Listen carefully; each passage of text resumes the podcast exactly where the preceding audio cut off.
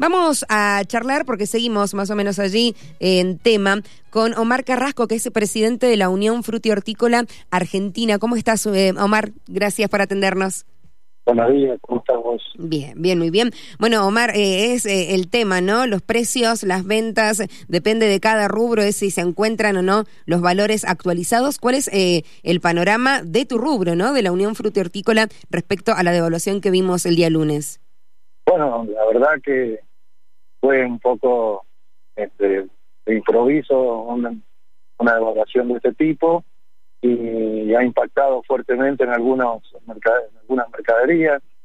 Este, lo que pasa es que en el caso de la fruta y la verdura, que se maneja por la oferta y la demanda, no es lo mismo que una casa de, de venta de artículos del hogar o algún almacén. Omar, ahora sí, perdón, teníamos el problema del señal, me estabas eh, comentando y comparando, ¿no? El panorama del sector frutihortícola con otro rubro. Sí, seguro, porque los negocios, no sé si se alcanzó a escuchar, que, venden artículos del hogar o, almacén, este, pueden especular, cerrar el, negocio y esperar hasta que aumente o lleguen los aumentos, este, y la mercadería no la pierden. En el caso de la verdura y la fruta sí se pierde y se pasan dos o tres días. Entonces, este, el sistema de venta es diferente y en este caso no han aumentado como ha pasado en otros artículos porque las ventas están sumamente caídas, digamos, como que la gente dejó de comprar en dos o tres días. Mm, Se ha frenado muchísimo. Entonces, han aumentado bastante algunas mercaderías, pero podría haber sido mucho más si las ventas hubieran sido normales. Claro, claro. ¿Y cómo ves el panorama para lo que resta de la semana, lo que resta del mes, o al menos en esta época entre elecciones que está eh, todo bastante con, con, bastante incertidumbre? Bastante complicado, porque la verdad que hay un, una incertidumbre bastante importante en la gente, un miedo a que pueda ocurrir alguna cosa que, que perjudique a todo el sector trabajador. Hay, una, hay un tema bastante importante que es que la gente no sabe si se va a volver a devaluar, este, como se comenta por ahí, un 40% más, entonces sería tremendo, ¿no? Porque el impacto en diferentes escalas sociales sería, digamos, bastante dañino.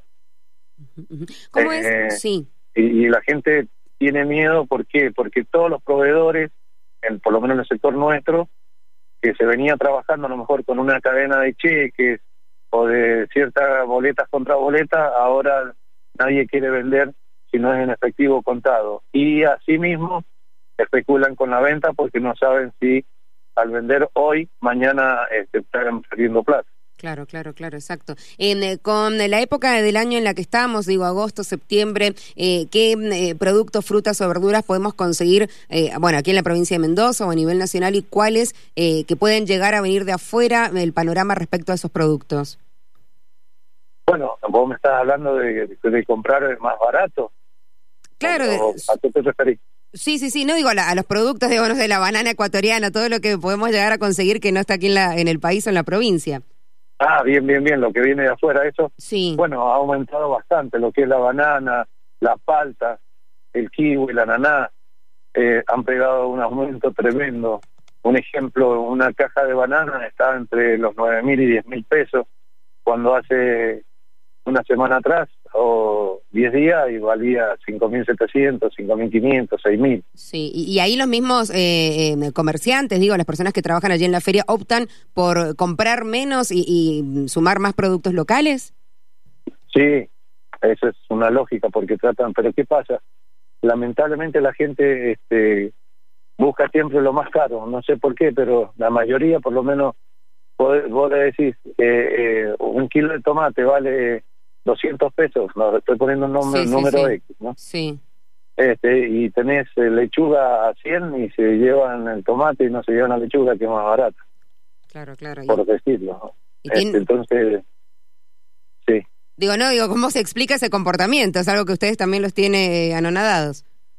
Claro, porque vos decís, siempre es aconsejable que no compren lo que está caro, que compren lo que está económico, como ejemplo, lechuga, achicoria, brócoli, coliflores, repollo.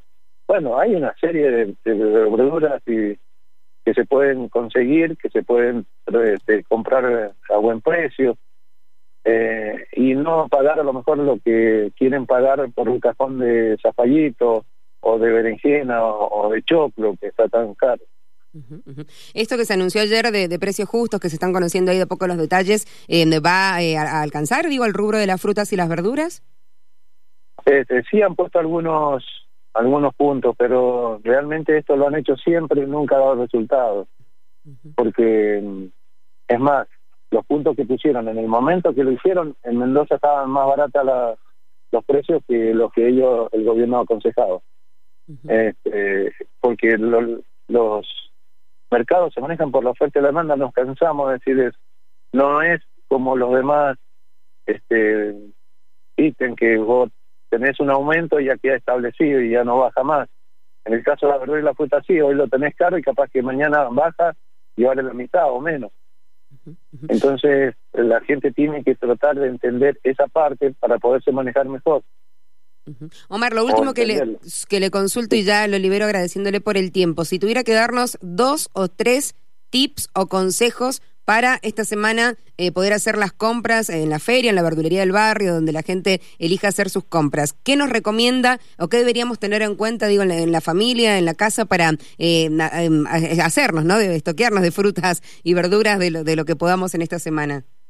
Sí, por ahí viste que se ponen este, frutas o verduras en el congelador y se deja un poco para para más adelante, que pueda estar más complicada la situación, tener una reserva eh, creo que mucha gente lo hace eso.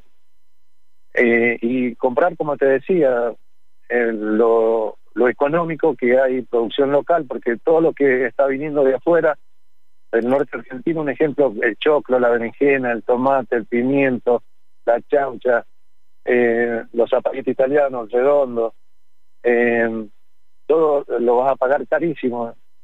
Y bueno, por un tiempito no lo, no lo no consumas eso y comprar lo que está más barato. Y caminar. Hay que caminar porque de un negocio a otro hay mucha diferencia, como también pasaría si vas a un hiper y querés comprar y comparar precios con una verdulería de barrio o un negocio de barrio, vas a ver una diferencia bastante importante. Entonces, todas esas cosas hay que tenerlas en cuenta para poder este, con, gastar menos. El clásico camine, señora, camine. hay que ponerlo en práctica. ¿Cómo se llamaba? ¿Lilita? sí, Lilita, Juanita de Lázaro era, creo. Sí, el camine, señora, camine. Lo vamos a poner en práctica. Omar, gracias por el tiempo. A ustedes. Que estés muy bien. Muchas gracias.